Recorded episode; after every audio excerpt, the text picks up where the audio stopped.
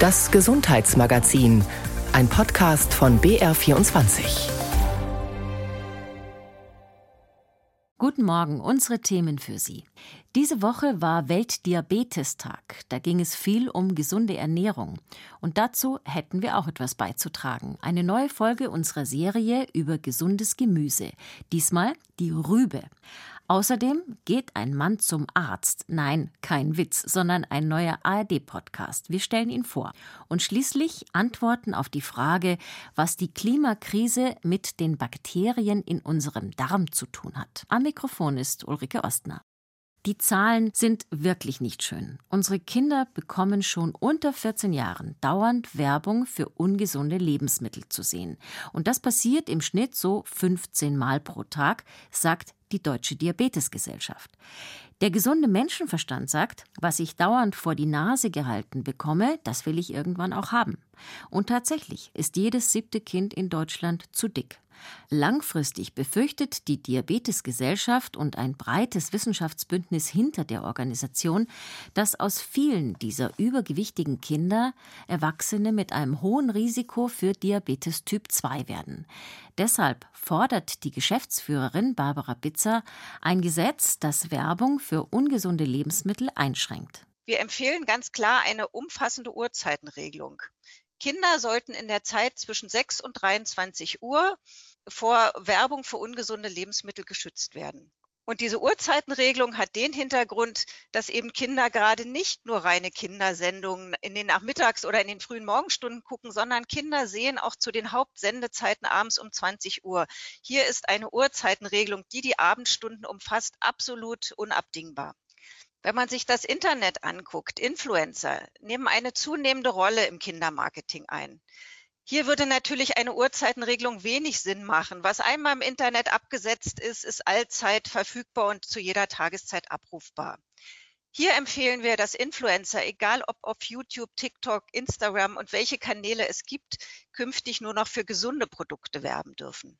Und als sehr sinnvoll würden wir in Hinblick auf die Plakatwerbung eine Bannmeile im Umkreis von 100 Metern um Kitas und Schulen erachten. Der Bundesernährungsminister Cem Özdemir ist diesen Vorschlägen mit einem Gesetzesentwurf gefolgt und seitdem wird zwischen den Lobbyverbänden und der Politik gefeilscht. Also bleibt erstmal nichts übrig, als unseren Kindern immer wieder zu zeigen, dass auch gesunde Lebensmittel gut schmecken können, selbst die Rübe, Julia Smilger. Sie verbergen sich unter der Erdoberfläche, rote, gelbe oder Steckrüben. Dabei haben sie keinen Grund, sich zu verstecken, denn sowohl Karotten als auch rote Beete punkten mit Nährstoffreichtum, Kalorienarmut und dem vielfältigen Einsatz in der Küche. Auch wenn man in Deutschland zu ihnen allen Rübe sagt, sind sie miteinander nicht verwandt, sagt Ernährungswissenschaftlerin Susanne Schmidt-Tesch von der TU München. Die haben auch unterschiedlichen ja, botanischen Hintergrund. Die Karotte ist zum Beispiel ein Doldenblütler, die rote Beete gehört zu den Fuchsschwanzgewächsen. Das ist wiederum eher beim Mangold und Spinat anzusiedeln. Aber wir haben dann auch Steckrübe zum Beispiel. Das ist so eine kräftige weiße Rübe. Die gehört dann eher wieder zu den Kreuzblütlern, zum Grünkohl und zum Rosenkohl. Karotte die orangene Geheimwaffe. Laut dem Datenportal Statista sind Karotten nach Tomaten, Kartoffeln und Zwiebeln das meistverzehrte Gemüse in Deutschland mit einem durchschnittlichen Pro-Kopf-Verbrauch von ca. 6,5 Kilo pro Jahr. Die Karotte verdankt ihre Farbe dem Vitamin Beta-Carotin. Sie hat tatsächlich relativ viel Carotinoide, das sind ja auch die Vorstufe vom Vitamin A und damit sind wir da eigentlich schon perfekt versorgt. Die Karotte ist sowohl gedünstet als auch roh wunderbar und wird sogar auch roh von vielen Menschen sehr gut vertragen. Und man kann wirklich auch einen Salat da super mit ergänzen, ein paar Tropfen Öl dazu und dann ist es super. Dann kann man das auch gut aufnehmen, Vitamin A oder die Carotinoide, weil das ja ein fettlösliches Vitamin ist. Mit einem durchschnittlichen Beta-Carotin-Gehalt von knapp einem Milligramm pro 100 Gramm sind Karotten richtige Sehkraftförderer. Denn Beta-Carotin ist die Vorstufe von Vitamin A, welches der menschliche Körper benötigt, um hell-dunkel sehen zu können. Ein Mangel an Vitamin A kann zum Beispiel Nachtblindheit, Augentrockenheit oder eine Anfälligkeit für Bindehautentzündungen auslösen. So kann bereits eine Karotte am Tag den Tagesbedarf an Beta-Carotin decken. Außerdem können die Carotinoide der gelben Rüben die Fruchtbarkeit bei Männern verbessern. Zu diesem Ergebnis kamen amerikanische Forscher der Harvard-Universität im Jahr 2013. In einer Studie an 200 Männern, die in einer bestimmten Zeit unterschiedliches Gemüse essen mussten, zeigte sich, dass die Männer, die bevorzugt Karotten gegessen hatten, durchschnittlich deutlich gesünderes und beweglicheres Sperma hatten. Karotte ist auch eine Geheimwaffe gegen Diarrhoe, erzählt Susanne Schmidt-Desch zum Beispiel die sogenannte Moro-Suppe, wo die Karotte eben gekocht wird, eine Stunde lang sogar. Und da wird eben auch das Pektin dann frei. Die Inhaltsstoffe der Karotte binden dann eben auch das Wasser und dadurch kann der Durchfall dann etwas nachlassen. Ne? Pektine sind Zuckerstoffe, die beim langen Kochen der Karotte entstehen. Da sie in ihrer Struktur den Darmzotten ähnlich sind, legen sich die Krankheitserreger an die Pektine und werden mit ihnen ausgeschieden. Der Körper kann sich erholen. Diese Wundersuppe, bestehend nur aus Karotten, Wasser und Salz, ist nach dem österreichischen Kinderarzt Ernst Moreau genannt. Moreau konnte zu Beginn des 20. Jahrhunderts mit seiner speziell aufgekochten Moreauschen Karottensuppe vielen Kindern das Leben bei Durchfallerkrankungen retten. Und auch heute noch ist sie ein bewährtes Hausmittel gegen Durchfall, wenn Medikamente noch nicht nötig sind. Steckrübe, ein wichtiger Vitamin C-Lieferant. Die Steckrübe kam interessanterweise im 17. Jahrhundert über Skandinavien nach Deutschland und wurde dann eben auch zu einem wichtigen Wintergemüse, weil man sie eben auch gut überwintern kann. Man kann sie gut anbauen in unserem Breitengrad. Ja, und jetzt mittlerweile findet man sie auch wieder bei uns im Supermarkt oder beziehungsweise auch in verschiedenen Märkten.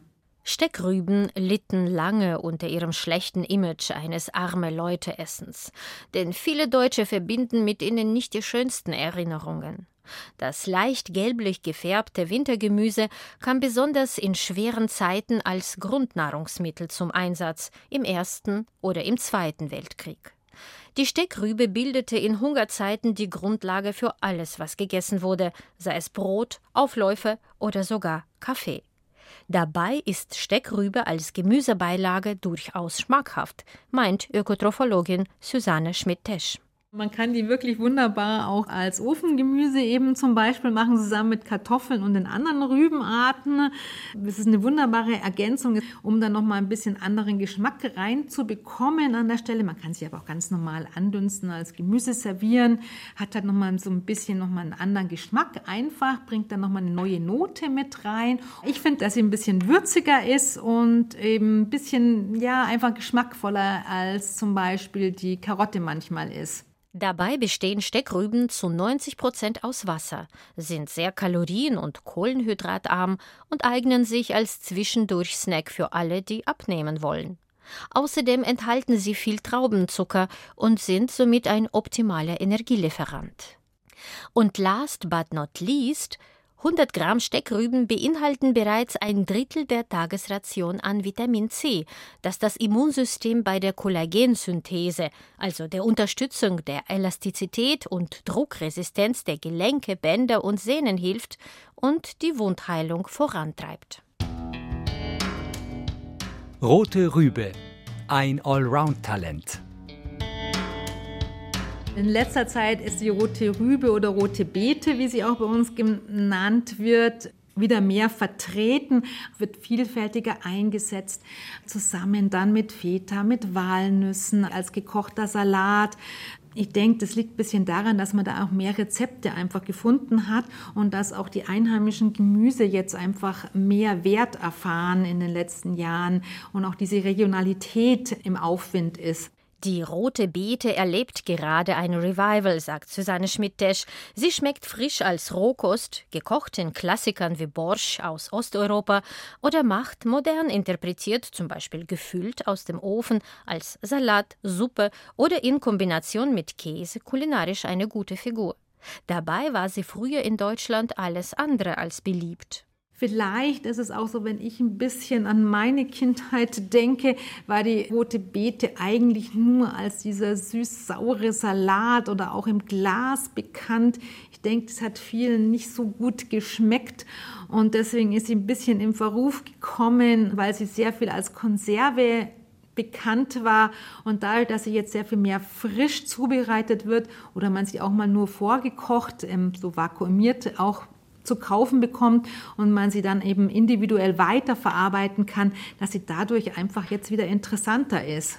Die rote Beete wurde bereits in der Antike und im Mittelalter hochgeschätzt als gesundes und die Blutqualität verbesserndes Lebensmittel. Sie wurde bereits einige hundert Jahre vor Christus durch Griechen und Römer angebaut und gelang durch die Römer nach Germanien. Der roten Beete wurden schon seit langer Zeit eine Senkung des Blutdrucks sowie eine Verbesserung von Vitalität und Leistungsvermögen zugeschrieben. Erst in jüngster Zeit wurden diese Vermutungen wissenschaftlich bestätigt. Eine Studie von Forschenden der Queen Mary University of London aus dem Jahr 2022 hat gezeigt, dass ein tägliches Glas rote Betesaft Entzündungen im Körper hemmt. Die rote Rübe ist zudem besonders reich an Folsäure, Kalium, Magnesium, Eisen und Betanin. Das ist ein sekundärer Pflanzenstoff, der nicht nur für die kräftig rote Farbe verantwortlich ist, sondern vermutlich auch antioxidativ wirkt und Zellschäden vorbeugt. Ein weiterer Pluspunkt also grundsätzlich ist auch die rote Beete für viele sehr gut verträglich. Die rote Beete schmeckt ja leicht süßlich und ja, in der Tat enthält sie ein bisschen mehr Zucker wie andere Gemüse, aber das soll jetzt kein Grund sein, die nicht zu essen, wenn man die gerade auch gut kombiniert, wie zum Beispiel mit Käse oder auch Vollkornprodukten, dann ist es durchaus möglich, die auch ganz normal mit in den Speiseplan aufzunehmen. Das sollte niemanden davon abhalten, die rote Beete nicht zu essen, sondern man kann das ja auch ein Stück weit mal ein bisschen genießen auch. Rüben, die zwar nicht alle wirklich Rüben sind, aber gemeinsam haben, dass sie sehr gesund sind. Eigentlich also ganz leicht, sich was Gutes zu tun. Allerdings endet die Fürsorge für den eigenen Körper und die eigene Gesundheit nicht am Küchentisch. Vor allem, wenn der Mensch ein bisschen älter wird, schadet es nicht auch hin und wieder mal zum Arzt zu gehen. Es gibt eine ganze Reihe an Früherkennungsuntersuchungen, insbesondere für Krebserkrankungen. Frauen sind da etwas engagierter, Männer dagegen gelten als Vorsorgemuffel. Viele finden vielleicht mit den Worten Geht ein Mann zum Arzt beginnt höchstens ein Witz, aber sicher keine Geschichte aus dem echten Leben. Die Kollegen und Kolleginnen vom RBB haben sich gedacht, machen wir ernst, schicken wir einen Mann zum Arzt und machen einen Podcast für die ARD Audiothek daraus. Und dieser Mann heißt Reiko Thal, Moderator beim RBB. Herzlich willkommen bei uns im Gesundheitsmagazin hier auf BR24. Ja, hallo, schönen Dank, dass ich da sein darf. Herr Thal, sechs Folgen des Podcasts Geht ein Mann zum Arzt gibt es und Sie haben sich jetzt nicht etwa die leichteste Übung für den Anfang ausgesucht, vielleicht Blutdruck messen. Nein, Sie haben sich gleich in der ersten Folge es richtig gegeben, nämlich mit einer Prostata-Untersuchung. Hat Sie das Überwindung gekostet? Ja, das muss ich schon sagen, weil ich äh, muss gestehen, dass ich das vorher auch noch nie gemacht habe. Und ich moderiere auch ein Gesundheitsmagazin und die Ärzte haben auch gesagt, also das ist jetzt mal fällig und das muss gemacht werden. Aber das machen bei uns in der Region zum Beispiel etwa 23, 24 Prozent nur aller derjenigen, die das machen sollten, könnten und dürften. Und da habe ich gesagt, jetzt fange ich damit an, wenn dann richtig. Ich will jetzt nicht spoilern, aber Sie lassen uns ja wirklich quasi live dabei sein bei dieser Untersuchung. Mhm. Aber zusätzlich haben Sie sich auch Fachexpertise geholt, um mal rauszukriegen, warum es die Männer mit der Vorsorge eben nicht so haben. Zum Beispiel haben sie gefragt bei Professor Thorsten Schlomm, Urologe an der Charité in Berlin, und er erklärt das wohl gerne mit einem Autovergleich. Das haben wir Männer gelernt, dass man das Auto sehr pfleglich und vorsorgend behandelt. Das machen wir mit unseren eigenen Körpern nicht. Und das hat so viel mit männlichen Eigenschaften wie Ego und so weiter zu tun. Reiko Thal, der Mann im Podcast Geht ein Mann zum Arzt, ist uns zugeschaltet. Fühlen Sie sich da ertappt bei dem, was Professor Schlomm sagt? Unbedingt. Und das war ja auch so äh, die Motivation dafür, das mal zu machen, weil ich auch klar ähnlich drauf war. Ne? Hab gesagt, also das geht an mir schon vorbei, das, das muss man nicht machen. Man geht zum Arzt, wenn man krank ist, wenn es gar nicht mehr anders geht, aber nicht vorher. Und das ist natürlich völliger Blöd, ne? weil je eher man Dinge entdeckt, die da sein könnten, desto besser sind die Heilungschancen. Und auch deswegen habe ich gesagt, jetzt mache ich das mal. Und hätte ich das vorher gewusst, wie easy das ist, oh Gott, dann hätte ich es schon viel eher gemacht. Und das ist ja auch der Sinn der Sache, dass wir das gemacht haben, dass Männer das dann auch so denken sollen im besten Fall. Ich muss sagen, ich finde den Podcast in weiten Teilen ziemlich unterhaltsam, weil Sie da eben mit viel Humor rangegangen sind. Aber das Ganze soll ja auch Informationen transportieren. War das manchmal ein schmaler Grat? Ja, das war ein schmaler Grad, aber es ist auch hm, bei mir so, dass ich äh, Dinge, die auch ernst sind, die äh, Informationen transportieren sollen, die auch Substanz haben, dass man die nicht so pur rüberbringen kann, weil sonst schalten die Leute ab. Ne? Also viel Information, auch ein bisschen Unterhaltung, dass man das, dass die Leichtigkeit sieht, die trotzdem in dieser Schwere drin ist. Und das transportiert sich dann aus meiner Erfahrung besser. Und das äh, haben auch die Reaktionen gezeigt. Weil viele Sachen sind ja auch gar nicht immer so bierernst. Ne? Es sei denn, man hat eine schlimme Diagnose oder so, aber ansonsten kann man doch schon viel mit Humor leichter Dinge bewerkstelligen. Nach der Prostata, da wurde es dann nicht mehr ganz so invasiv. Aber ein Thema, das für Männer, jedenfalls höre ich das oft schwierig ist, war dann noch dabei, nämlich die Haare. Mhm. Sie haben Glück, noch welche zu haben, richtig? ich habe alle noch sogar. Das ist äh, sehr erstaunlich, ja. Die habe ich noch. Aber Obwohl der Arzt versucht hat, Ihnen einige auszureißen. Hat ja, aber ganz schön doll gezupft, diesen Zupftest. Also das war nicht ohne, aber da waren zum Glück keine, keine Haare dran, nee. also dieses Thema Haare ist für Männer auch heikel, mhm. oder?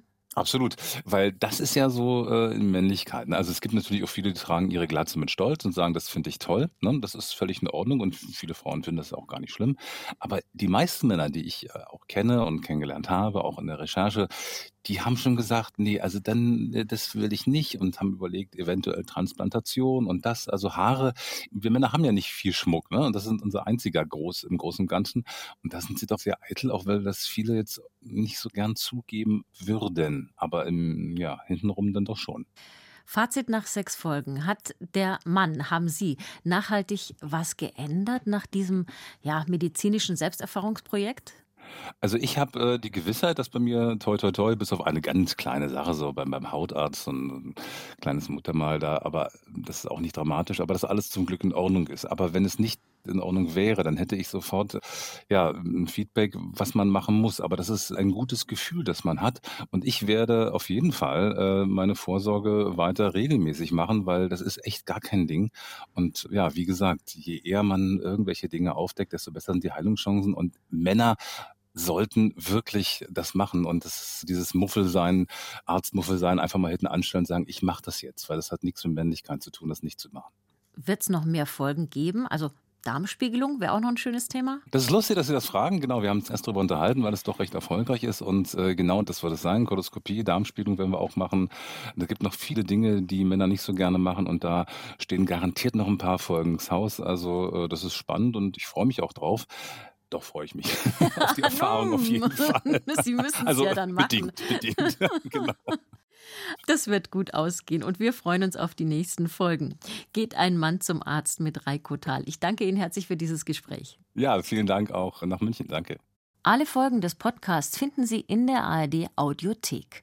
Und weil wir schon gerade bei der Darmspiegelung waren, auch so eine eher unbeliebte Untersuchung. Allerdings unter den Krebsfrüherkennungsmethoden eine der anerkanntesten. Ob unser Darm gesund bleibt, das hängt ganz entscheidend davon ab, ob der Mikrokosmos, den wir da im Bauch haben, auch gut funktioniert, das Mikrobiom. Und wie die Forschung zeigt, hängt diese Welt in unserem Innern eng mit der Welt draußen zusammen. Sabine Merz-Lerch über Klimawandel und Darmgesundheit. Auch der Mensch ist ein Ökosystem, wie der Regenwald, wie der Waldboden, wie die Wüste. Eine Gemeinschaft von Lebewesen in einem bestimmten Lebensraum. Im Lebensraum Körper ist das die Gemeinschaft mit Bakterien, Pilzen, Archäen, Protozoen, Algen. Mikroorganismen, die für das bloße Auge nicht zu sehen sind und die in ihrer Gesamtheit als Mikrobiom bezeichnet werden. Bei uns Menschen ist fast jedes Organ mit Mikroorganismen besiedelt.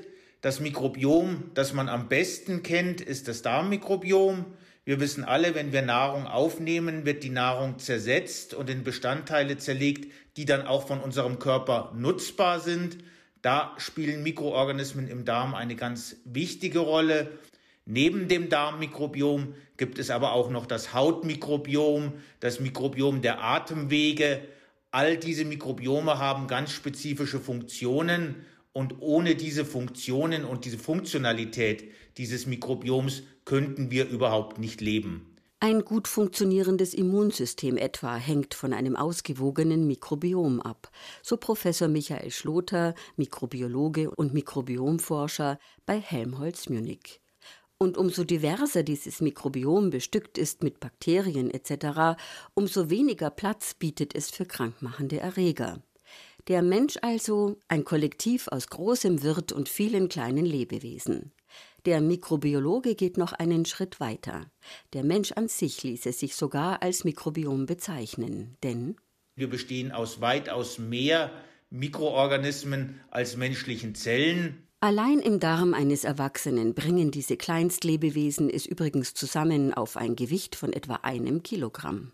Das heißt, wenn sich dieses Mikrobiom in unserem Körper verändert, verändert sich gleichzeitig auch die Interaktion mit unseren Wirtszellen und damit beeinflusst das natürlich dann ganz essentiell auch unsere Gesundheit. Die erste Erkenntnis in der Erforschung des Mikrobioms sei gewesen, so Michael Schloter, Professor für Umweltmikrobiologie an der Technischen Universität München, die einzelnen Mikroorganismen innerhalb eines Ökosystems interagieren miteinander. Und weiter noch, ein Mikrobiom beeinflusst das andere. Wir haben jetzt festgestellt, dass diese Mikroorganismen aus der Umwelt auch mit unserem Mikrobiom Wechselwirkungen eingehen. Das bedeutet natürlich, wenn sich die Diversität von Mikroorganismen in der Umwelt ändert, ändert sich damit automatisch auch unser Mikrobiom. Bekanntes praktisches Beispiel Kinder, die in einer ländlichen Umgebung weitaus mehr Kontakt mit anderen Mikroorganismen haben als Kinder, die in einer urbanen Umgebung aufwachsen, sind später eher gefeit gegen Allergien. Denn Natur bietet eine größere Biodiversität. Und das bedeutet, ändert oder reduziert sich die Biodiversität in der Umwelt, in den uns umgebenden Ökosystemen, wirkt sich das auch auf unsere Gesundheit aus. Und was heißt das in Zeiten der Klimakrise? Nun ist Klimawandel ein ganz wichtiger Treiber für Veränderungen in der Umwelt. Durch den Klimawandel verändert sich das Mikrobiom in der Umwelt und durch den Klimawandel wird die Diversität deutlich reduziert Gerade durch die sehr langen Trockenperioden können bestimmte Mikroorganismen in der Umwelt nicht mehr überleben. Das heißt, es kommt zu einem Verlust an Arten, zu einem Verlust an Biodiversität. Weniger Organismen aus der Umwelt interagieren mit unserem Mikrobiom, was dann eben zur Konsequenz hat, dass möglicherweise Krankheiten auftreten können. Und gerade wenn das eben im frühkindlichen Alter passiert, dann kann es ganz massive Konsequenzen haben. Ein Verlust der Biodiversität habe also, so der Mikrobiologe Schloter, in doppelter Weise Folgen für unsere Gesundheit.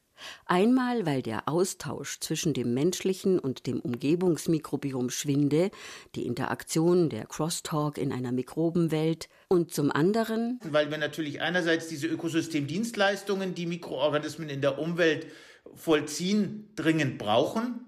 Ohne die würden keine Pflanzen wachsen, würde kein Kohlenstoff gespeichert werden. Sie tragen dazu bei, dass Schadstoffe abgebaut werden und damit nicht ins Grundwasser gelangen. Das sind ja ganz wichtige Ökosystemdienstleistungen. Klimakrise und Biodiversitätsverlust schaden jedes für sich der menschlichen Gesundheit und sie hängen zusammen. Der Versuch, die Ursachen der Klimakrise zu minimieren und Biodiversität zu erhalten, nutze deshalb im Sinne von Planetary Health der menschlichen Gesundheit ganz besonders, auf direktem und indirektem Wege, sagt der Wissenschaftler und gibt ein Beispiel. Heute weiß man, dass man eigentlich versuchen sollte, Diversität in die Städte zurückzubringen. Das gelingt natürlich über Bäume, die natürlich zusätzlich auch noch die äh, Funktion haben, dass sie die äh, Hitze regulieren oder das Klima regulieren in der Stadt. Darüber hinaus aber bringen diese Bäume Mikroorganismen mit sich, die dann wiederum über die Atemluft, über die Atmosphäre auch bei uns Menschen landen. Und damit kommt es zu einer Erhöhung der mikrobiellen Vielfalt in unserem unmittelbaren Umfeld in Städten. Und das hat extrem positive Einflüsse auf Kinder, aber auch auf Erwachsene. Die Klimakrise bewältigen, das ist also kein abstraktes Ziel, sondern ganz konkret wäre das ziemlich gut für unsere Gesundheit. Das war's vom Gesundheitsmagazin heute mit Ulrike Ostner.